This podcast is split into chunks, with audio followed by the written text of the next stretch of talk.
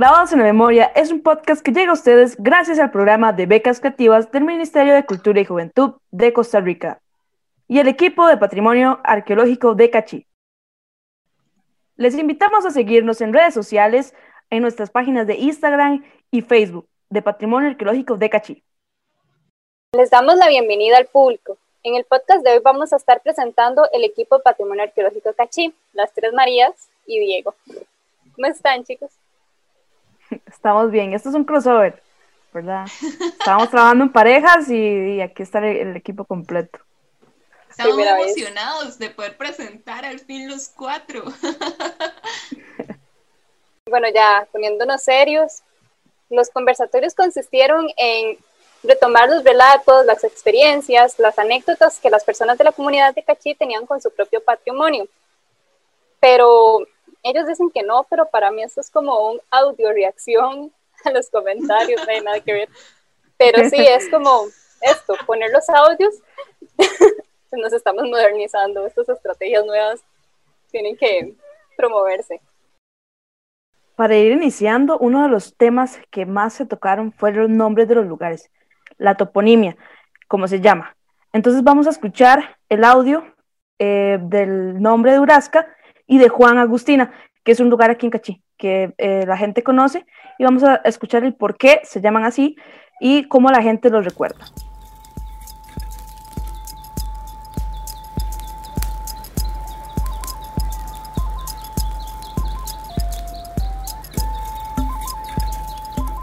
Ahora esta otra zona aquí, ¿cómo se llama ahí? Juanamata, Juan Agustina. Juanamata o Juan Agustina, que son nombres dice que Cachí lo componen nombres de, de, señoras que existieron en aquel tiempo de, de, cuando estaba la hacienda en su apogeo, ¿verdad?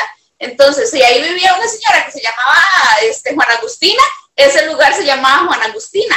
Y así sucesivamente. No, yo no sabía eso.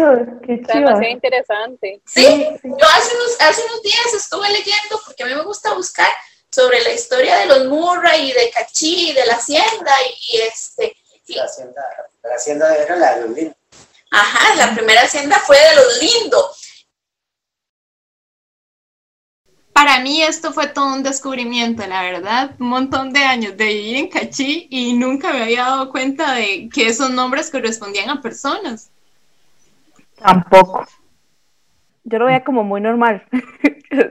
Obvio, se llama Juan Agustina, es súper normal. yo, es que, yo que Costa Rica tiende, es que Costa Rica tiende a ponerle nombre de santos o de señoras a todo lado, entonces todo lado se llama igual, entonces uno a veces como que interioriza mucho como que esto sea normal y no se cuestiona de dónde vienen estos nombres. Bueno, yo que no soy de la comunidad, eh, esto me pone a pensar un montón de cosas, porque por ejemplo, yo que ando en bici y voy como por, a diferentes lugares, eh, me pongo como a recapacitar ahora que tienen este tipo de nombres. Entonces, por ejemplo, uno de los lugares es Salitral. Y yo digo, pucha, si uno se puede investigar, eh, logra como, va a lograr como identificar o, saber como la procedencia de estos nombres. Es como la historia que guardan, ¿verdad? También como todo el valor que tienen para la gente, porque se reconocen con esos nombres. bueno, pero ya esto es más como, ya en una época más colonia, ¿verdad? Porque estos nombres ya cambian como, dan otro giro a muchos nombres que tienen otras zonas, que son nombres directamente de la lengua huetar, y yo siento que eso es como toda una resistencia a estas culturas y a estas lenguas que se perdieron y que aunque tienen nombres de lugares hoy en día, la gente no se da cuenta y eso es uno de los casos, Cachí es uno, pero Urasca es otro y esto es lo que nos comenta doña Flora.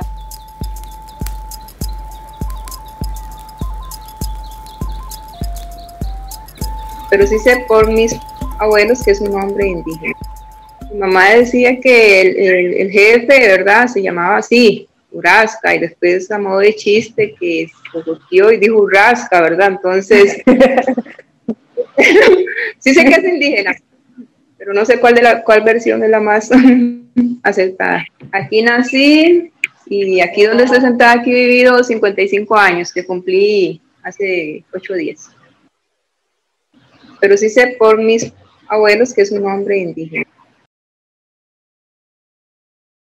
Eso que nos comentaba doña Flora es muy interesante porque tuvimos la oportunidad como de revisar un documento que habla sobre la toponimia de Costa Rica y efectivamente el Nebraska está relacionado, eh, tiene un origen indígena, en este caso eh, Huetar, y para eh, mal de doña Flora, porque ella sí quería saber qué significa Nebraska, no tiene una traducción, se perdió.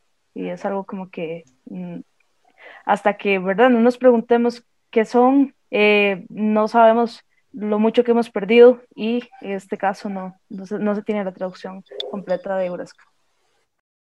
A mí me parece como súper válido que le cambiaran el nombre por Urasca porque a mí me pasó. Yo en lugar de decir Urasca le dije Urasca, entonces creo en la hipótesis.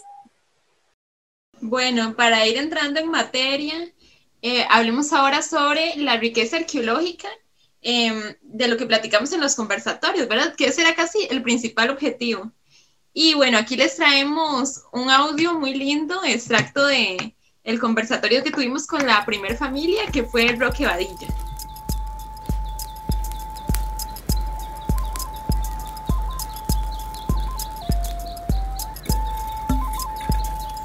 Lo que de hecho la zona en la que vivimos nosotros es una zona muy, muy rica en lo que es arqueología, porque tomemos en cuenta que estamos a las márgenes de, uno de los ríos más importantes, el Reventazón con diferentes afluentes importantes también, como está aquí, bueno, que baja de Piña Blanca el río, Naranjo, el río Oros que baja de Bolio, este río Naranjo que baja aquí de la zona precisamente de Juan Agustina, este, y toda esta zona. Entonces, eso era lo que buscaban nuestros antepasados, ¿verdad? Vivir cerca del agua, tener acceso al agua. Y como dato curioso, a mí me gusta mucho hacer un ejercicio con André cada vez que vamos a caminar. Y cada vez que pasamos por alguna parte donde hay alguna pieza arqueológica, nos gusta como le digo yo, André, imaginémonos cómo pudo haber sido este lugar, no como lo estamos viendo ahorita, como cafetales, sino cómo pudo haber sido hace 1500, 2000 años. Y entonces comenzamos a viajar en el tiempo y, este, y me imagino, ¿verdad? Que en ese entonces este, era una zona, una zona muy boscosa. Este, me imagino que todos los cultivos de ellos, este, pues el acceso al agua lo tenían cerca de los, de los márgenes de los ríos. Hoy lo que vemos son cafetales, 90% de los lugares donde hay lugares, zonas arqueológicas, pero en aquel entonces, este, ¿qué tal? ¿Cómo sería, verdad? Nos imaginamos cómo pudo haber sido entonces en esa época, ¿verdad? la zona de Cachí, la zona de Ujarrás, como les repito, aquí es una zona muy rica en arqueología, todo lo que es Ujarrás, este Cachí, Orosi, bajando por el río hasta Tucurrique inclusive.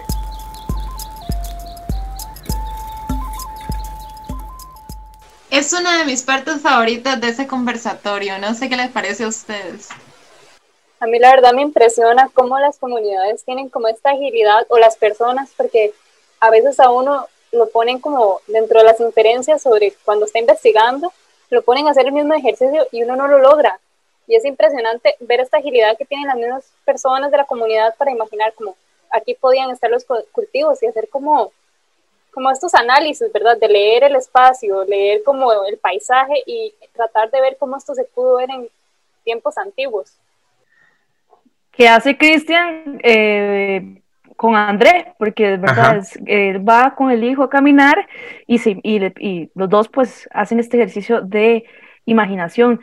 A mí la verdad me parece súper chiva, eh, si tendría que calificarlo, yo lo calificaría incluso hasta didáctico y pedagógico, porque es, eso, ¿verdad? Es tomar eh, lo que dice María, el paisaje, eh, algunas cosas que, que, están dentro del entorno y pues imaginarnos cómo fue hace 2000, 1500 años. Y esos, eh, todas esas interpretaciones son varias. Bueno, y tal vez en zonas como Cachí y Cartago, que hay tantísimo material, no, es, no, no hace falta tener la pirámide o la gran estructura ahí para poder hacer estos ejercicios. A veces con toda esta evidencia de petrograbados, eh, cerámica por doquier, uno ya se empieza a cuestionar que qué podía haber aquí y empieza a jugar con, con posibles hipótesis y eso yo siento que es una manera como de integrar como a las nuevas generaciones que si tal vez por la construcción de arquitectura, de urbanización de las zonas, hay sectores que mantienen como estas características como son los cafetales o las zonas cercanas a los ríos, que es, a mí en lo personal me hubiese gustado tener como esas experiencias de niña, como que mis padres me alentaran a imaginar cómo pudo ser el pasado de estas personas y cómo ha cambiado, ¿verdad? Porque eso también es interesante. Le ayuda, pues si bien es cierto, a, saber cómo vivían esto, este tipo de sociedades con este ejercicio de imaginación, pero también a entender qué tanto ha cambiado y cómo vivimos ahora en el mismo territorio. Eso me parece fascinante. Bueno, ya discutiendo un poco sobre las experiencias que ha tenido la comunidad, queremos empezar a hablar sobre las que han tenido en los sitios arqueológicos de Cachín. Pero bueno, nosotros nos preguntamos, ¿cuándo la comunidad conoce su patrimonio arqueológico? ¿Cuándo se dan cuenta que todos estos sitios son arqueológicos?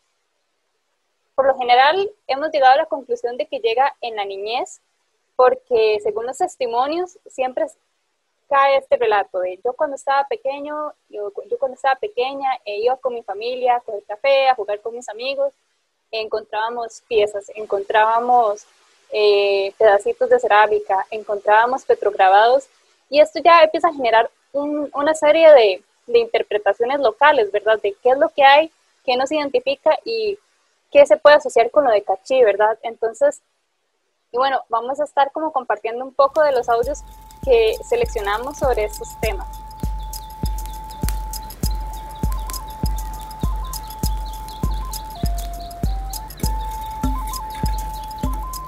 Ahora, ha salido como a resurgir como en este tiempo, no sé por qué, porque siempre estaba ahí. Porque yo me, o sea, yo recuerdo de dos petrograbados que los conozco de años, o sea, de chiquitita, porque como íbamos a coger café, sabíamos que esa piedra tenía un dibujito de un indio, y a eso nos decían, es el dibujito del indio, ¿verdad? Y dos de los que yo conozco, los conozco desde que estaba pequeñita. Entonces, es natural para nosotros saber que hubieron demasiados este, indígenas viviendo en este sector, pero digamos, eh, para mí es como natural que, que, nosotros siempre veamos las piedras y, sepamos que en cualquiera nos podemos comprar, encontrar este, un petrograbado, que es como se llaman, ¿verdad? Porque nosotros decíamos dibujitos, pero, por ejemplo, el de la primavera lo conocimos desde que estábamos pequeños y por ejemplo, eh, el abuelito de Cristian tenía un terreno donde, donde cultivaba y este, ajá, la macadamia, y ahí había uno, o sea, ahí hay uno que lo conocemos de años, de años, de años. la macadamia. Entonces, o sea, yo siento que para nosotros es muy natural. Surgió ahora de, un pronto a esto y, y, ha sido como, como, no sé, muy bonito, ¿verdad? Porque la gente se ha interesado y, y ha puesto atención, entonces uno dice, ah, sí, yo conozco a aquel y, allá hay otro y, este, y más allá hay otro y entonces han, surgido más de los que ya uno conocía, ¿verdad? Esto es muy interesante, porque al menos para Cachí, eh, y mi papá también me contaba que, ¿verdad? Que ellos iban muchos a los cafetales porque eh, trabajaban desde muy niños y niñas. Entonces, esto que nos cuenta, al menos Jacqueline, pues esto que nos contaba Jacqueline es de mucha importancia, porque también es algo que me contaba mi papá y es algo que, bueno, María y yo nos hemos estado hablando y María también dice que su mamá pues pasó algo similar. Entonces, eh, y de hecho, con la mayoría de personas que éramos en, los conversatorios nos contaron exactamente lo mismo. ¿Cuándo fue ese primer momento? La niñez.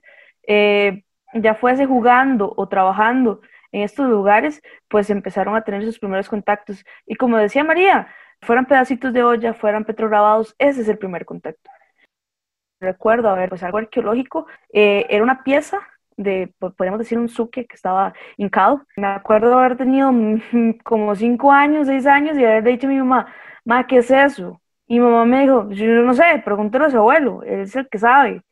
Y entonces me acuerdo haber esperado a mi abuelo una semana, porque él iba una vez a la semana a la casa, y cuando llegó, irle a preguntar, papi, ¿qué, es esto?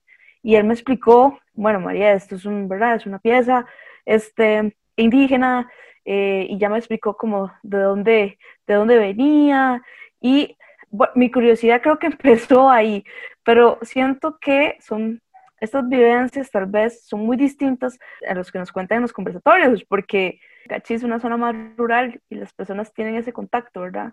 Con ese patrimonio en la localidad. Entonces yo que eso es como muy valioso. Tal vez si ponemos el audio de, de Doña Flora que nos cuenta algo similar.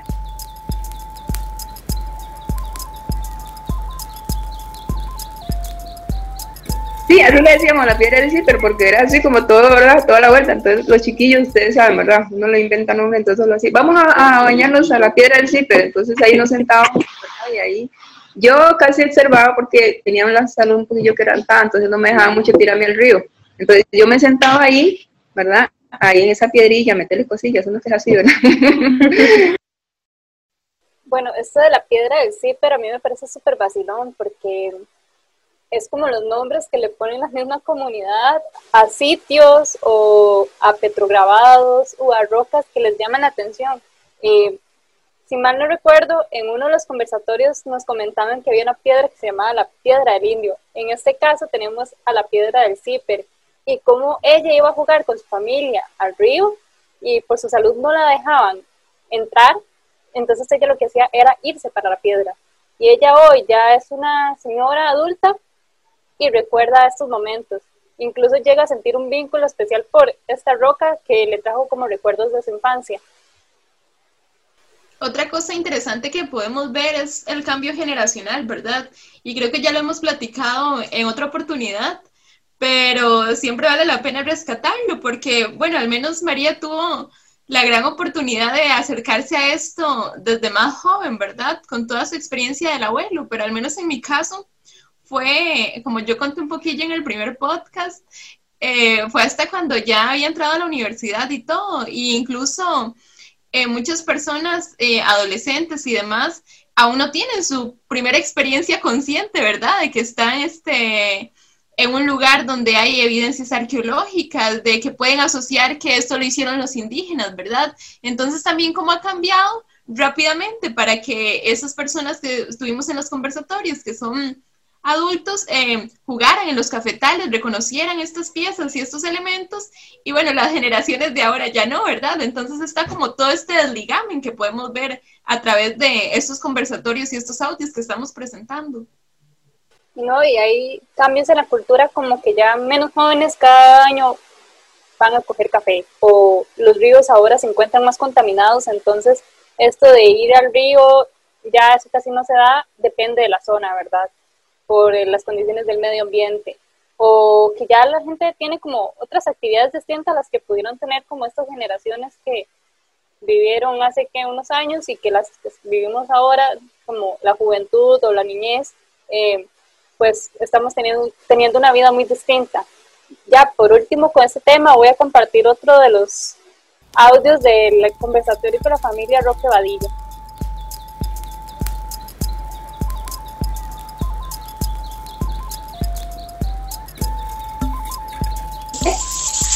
Vadillo. bueno, yo, yo ni lo había visto, yo me subí a una piedra que estaba allí, pero vi que habían como unas rayitas así que eran iguales, entonces yo le puse tierrita encima para ver, entonces vi que era un, un petrograbado allí fusionado con otra piedra. Este comentario es de André, el hijo de Jacqueline y Cristian él tiene una vivencia tal vez eh, directa, ¿verdad? Con ese patrimonio de localidad, pero porque ese patrimonio está ahí todavía. Entonces él pudo ir a caminar por los cafetales de Peñas Blancas y, pudo encontrarlo. Y, tiene un ojo, en realidad. O sea, que encuentra pues uno de estos a la primera, tal vez, es más, le puede pasar a la par y, y ni siquiera darse cuenta de qué es. Bueno, y hablando un poco, tal vez volviendo al tema anterior de la identidad, es que esto no sucede solo, o sea, estas experiencias marcan porque hay una vivencia directa, es decir, él no solo está imaginando y está buscando, sino que también está tocando, buscando formas, como él dice, le puso tierra al petrograbado para ver la forma, no lo rayó con tiza, no usó otros métodos, él usó lo que había en su medio y colocó tierra para poder ver mejor la figura. Eso él posiblemente en unos 40 años lo vaya a recordar como, recuerdo cuando mi, mi mamá y mi papá me llevaban a ver petrograbados y yo hacía esto. cuando él ya está adulto y vea su patrimonio en riesgo, va a recordar como todas las vivencias con su familia y estos paseos tan bonitos que tenían. Entonces de esto se trata como crear identidad, crear memoria, rescatar relatos, porque esto está directamente conectado con las emociones y el vínculo que tienen las personas con su propia comunidad. Un saludo para André. bueno, y relacionado un poco con lo que estamos hablando, eh, y es una frase de María, ¿verdad? Casi que la podría citar, de que solo se protege lo que se conoce. Y es cierto, ¿verdad? Y ahora André puede disfrutar de ir con su papá a ver estos petrograbados porque aún están ahí. Entonces tenemos otros audios, parte de los extractos de los conversatorios, donde em, se habla un poco de ello. Yo solo quería decir que esa frase la leí tal vez hace un, año y algo. No recuerdo en dónde. no recuerdo en dónde, pero se me quedó tanto en la cabeza, así como esa idea, ¿verdad? Como de que primero hay que conocer para saber lo que estás protegiendo, porque sin, sin ese proceso de conocer, identificarte y decir, eso es importante para mí, porque alude a mi identidad, porque eh, me recuerda a mi pasado, yo no voy a proteger. Entonces, eh, por eso es que esa, esa frase yo siempre ando diciendo, hashtag, solo se protege. Ya está en Rojas 2020. no, que va. Em, más bien ahora les vamos a poner un audio que nos relata la importancia de aprender sobre patrimonio e historia antigua desde que estamos pequeños y hacen pues también un rescate. Eh, del valor hacia lo que le damos a las futuras generaciones. Está muy interesante.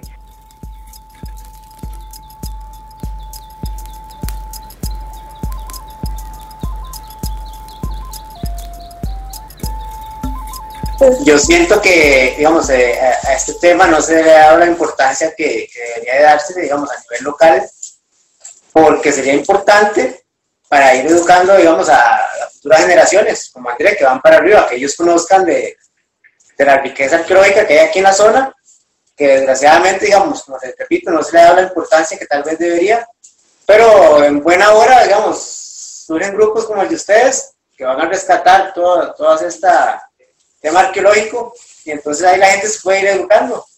Y si comenzamos a inculcarle a los jóvenes desde ahora este tema, ahí van, las generaciones van a ir transmitiéndose el mensaje que nos dan nuestros antepasados.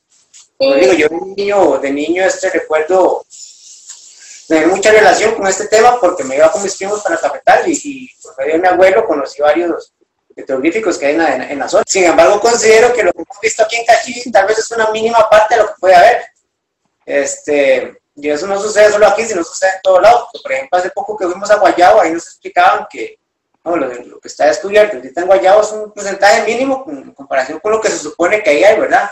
Y cosa diferente no va a ser aquí en la zona de nosotros. Probablemente lo que hemos llegado a ver es algo muy mínimo a lo que podríamos descubrir aquí en la zona. Porque yo siento que solo con la, la, educación este, vamos a lograr crear conciencia en la gente del de, valor tan importante que representa la historia, no solo de, nosotros, sino de toda Costa Rica, ¿verdad? Pero de, de parte de nosotros, ¿verdad? Aquí en Piedra Blanca siempre van a poner las puertas abiertas. Cada vez que gusten venir a la zona, aquí vamos a estar los instamos a que sigan adelante con el grupo y, como les digo, aprovechen para aprender cada vez más y transmitirnos ese conocimiento a los que no estudiamos el tema en sí y a educar a todos los que van para arriba para que ellos conozcan y aprendan cada vez más y les tomemos el valor que, debe de, ser.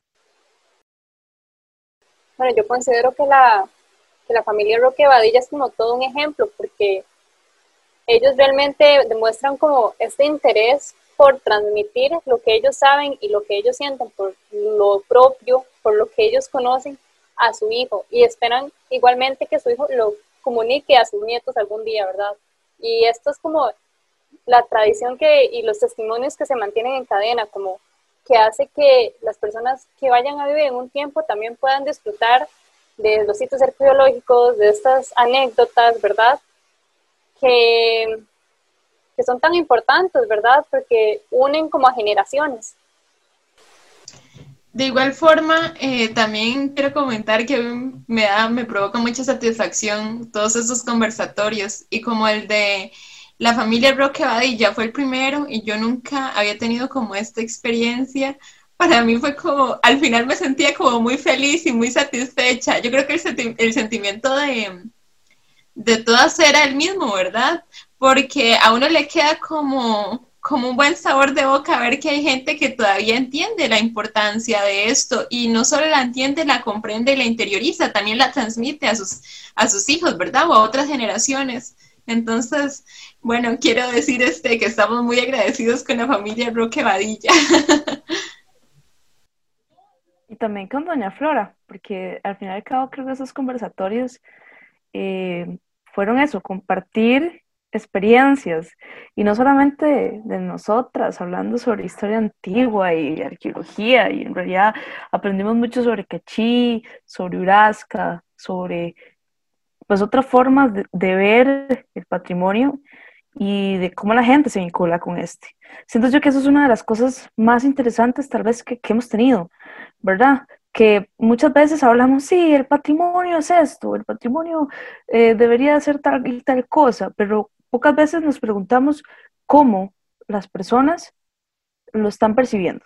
Y yo siento que al, ¿verdad? al, iniciar estos conversatorios, tuvimos una oportunidad de escuchar otras voces, de eh, tomar tal vez como mm, esa, ese, ejercicio de escucha.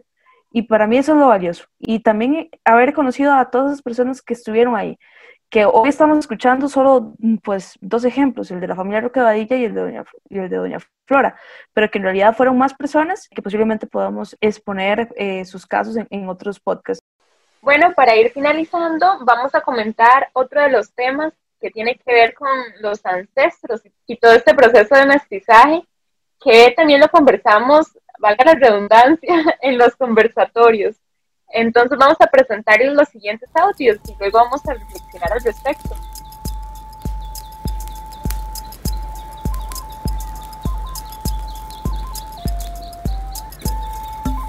Recuerdo que me dice mi, mi de mis tatratatabuelos, la Nacho, que ella era una prácticamente indígena que usaba, eh, molía en el petate, toda la cuestión, este, y me hablaban mis abuelos de cómo se fueron dando los cruces, por ejemplo, mis tatarabuelos eran Alarcón Cervantes, digamos, de origen español. Los, de Yaque, son italianos. Agustini. Vinieron para la construcción del, del, ferrocarril Atlántico, eran italianos. Mi bisabuela se llamaba Marina Arcustini Suncini, a ella se la trajeron chiquitita de Italia. Dice mi mamá que tenía los ojos celestes como el cielo, porque era macha, macha, macha. Entonces, y ya ella sí después se casó con un señor que dice mi mamá que era, este, era un cacique. era un cacique, ¿verdad? Porque era de ahí, de la gente más nativa de aquí. Entonces, ah, este, ahí donde ya nos cruzamos. Sí, pero este, los antepasados míos eran este, una parte eh, eh, de, de, de, Italia, ¿sí? Todavía mi abuelita conservaba el Arbustini de apellido ya se le perdió, digamos, porque tuvo muchos, muchas hijas, entonces ya se perdía todo, se va perdiendo el, apellido, pero sí nosotros tenemos antepasados que vinieron con gente que vino a construir el ferrocarril al Atlántico, entonces tenemos antepasados de otro, de otro país, ahí es donde nos mezclamos, aquí sí son sí, brote. Es bonito conocer, digamos, de dónde venimos nosotros, porque si ustedes ven, este, mis abuelos, que pan descansen, mi abuelito, este Eduardo, era un señor alto, de ojos claros, medio macho, y mi abuelita era una señora bajita, negrita, negrita, negrita, negrita, o sea, totalmente lo que era lo, lo criollo de aquí el país y lo que venía de afuera, ¿verdad? Entonces es curioso, y ellos me hablaban de mi bisabuela Chong y de mis bisabuelos, que eran indios legítimos, digamos, ellos eran cosas que ya hoy en día no se ven, pero entonces este, me decían, entonces, no, Olga, y Eduardo, ustedes los veían, el señor alto, ojos claros, macho, y la señora negrita, bajita, delgadita, o sea, totalmente, pero eran los cruces que se han venido dando con a través del tiempo hasta nuestros días, hasta el día de hoy. Pero se da uno cuenta de, digamos, de dónde venimos, que, por ejemplo, ellos eran de origen español, el apellido Alarcón Cervantes, o en el caso de Jack, el Agustín y cine Y yo creo que todos tenemos historias similares, ¿verdad? De, dónde venimos, ¿verdad? Claro. Que vienen tal vez a, a tocar el tema por, por parte de, digamos, de que se mezclaron nuestros antepasados, los aborígenes, con la gente que vino de esos lugares.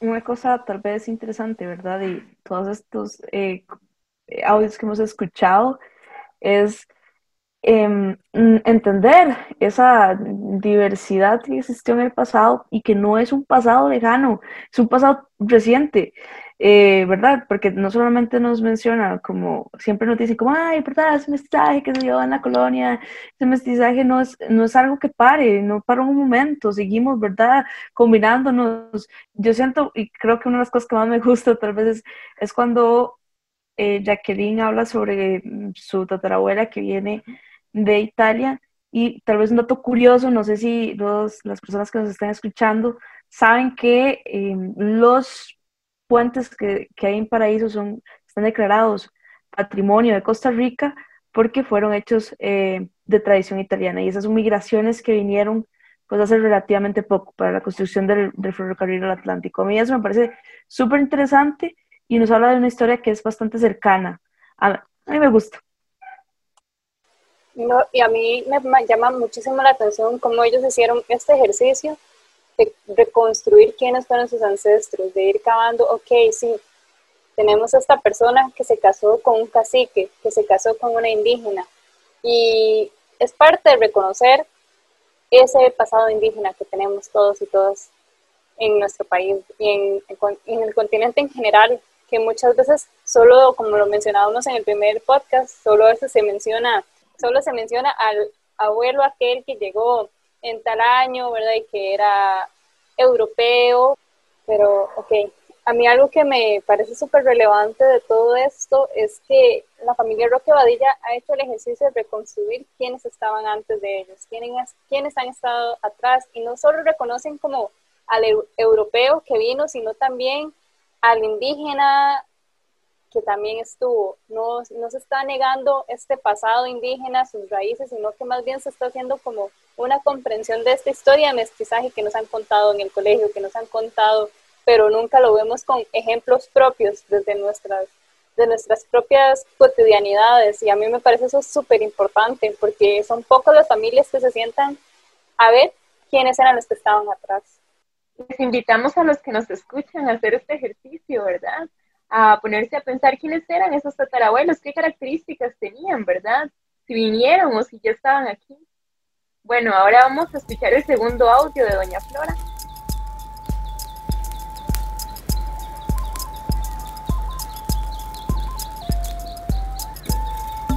Es que esta era una zona de paso indígena. Pasaban a Tucurrique, iban a, a conocen Grano de Oro, ¿verdad?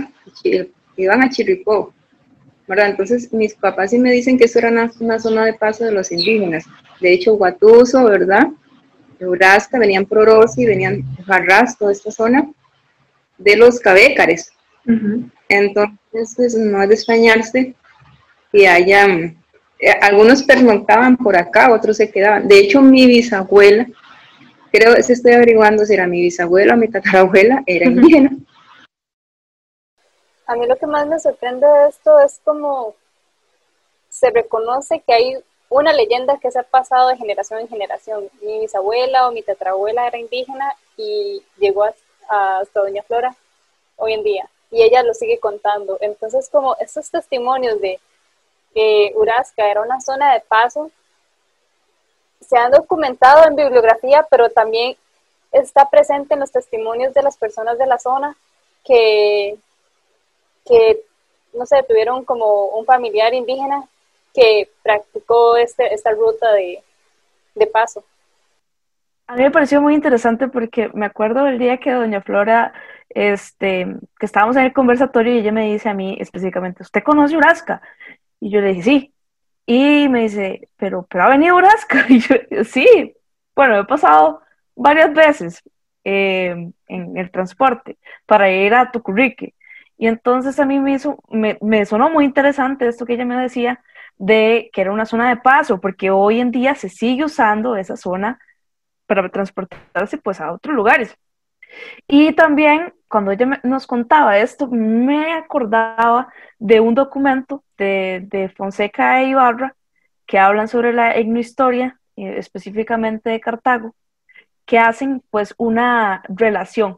Ellos más bien como que dicen, bueno, aquí se em, venían eh, alimentos eh, que pasaban de Tucurrique al Huarco y del Huarco a, a Hojarras, etc.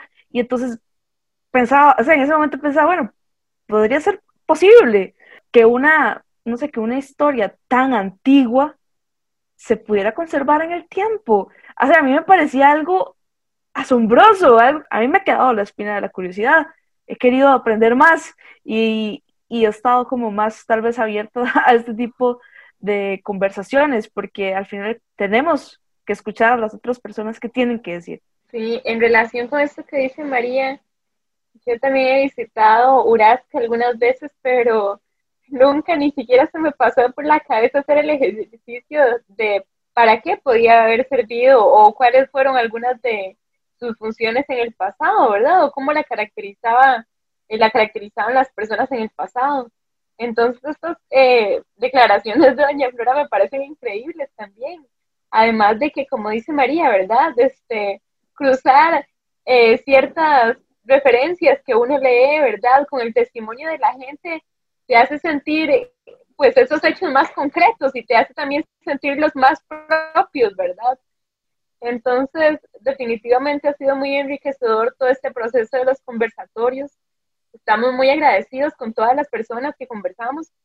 Además, queremos seguir con la reflexión ya final. De mi parte, al igual que María, les doy las gracias, en serio, por, haber participado a la familia Roque Badilla, a Cristian, Jacqueline y André y a Doña Flora de nuestros conversatorios, al menos en, estos eh, dos primeros puedo decir que sé más de, mi comunidad y eso me hace muy feliz.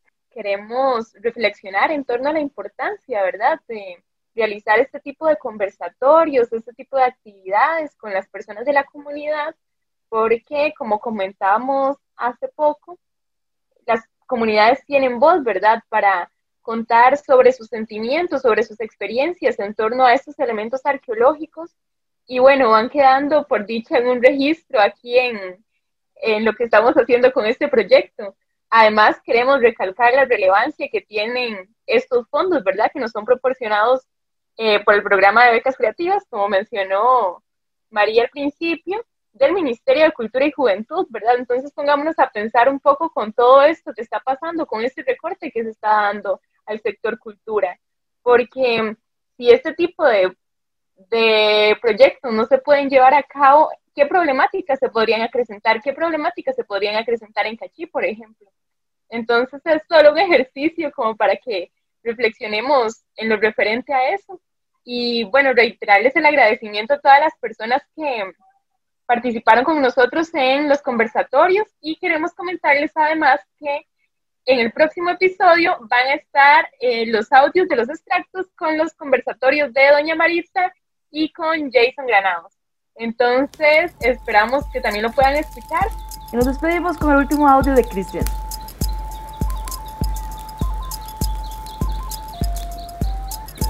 Una razón, dejaron todo, todo plasmado para que nosotros hoy, hoy estemos recordándonos en este ratito, en este grupo, los estamos recordando. No sabemos cuántos, que hace cuántos años, no sabemos, pero si no fuera por esas piedras que llamamos nosotros, no estaríamos nosotros hoy en esta tarde conversando de, de ellos tal vez como rindiéndoles un tributo de que no nos hemos olvidado de que, ahí están, que ahí estuvieron, y aquí estamos nosotros, y dentro de mil años, tal vez este, alguien se saque un ratito para hablar de nosotros, aquellos que eh, para dar una etapa de ozono, o qué sé yo, pero nos van a recordar Finalmente, les queremos recordar que nos pueden seguir en redes sociales, Instagram y Facebook como Patrimonio Arqueológico de Cachí. Nos despedimos. Chao.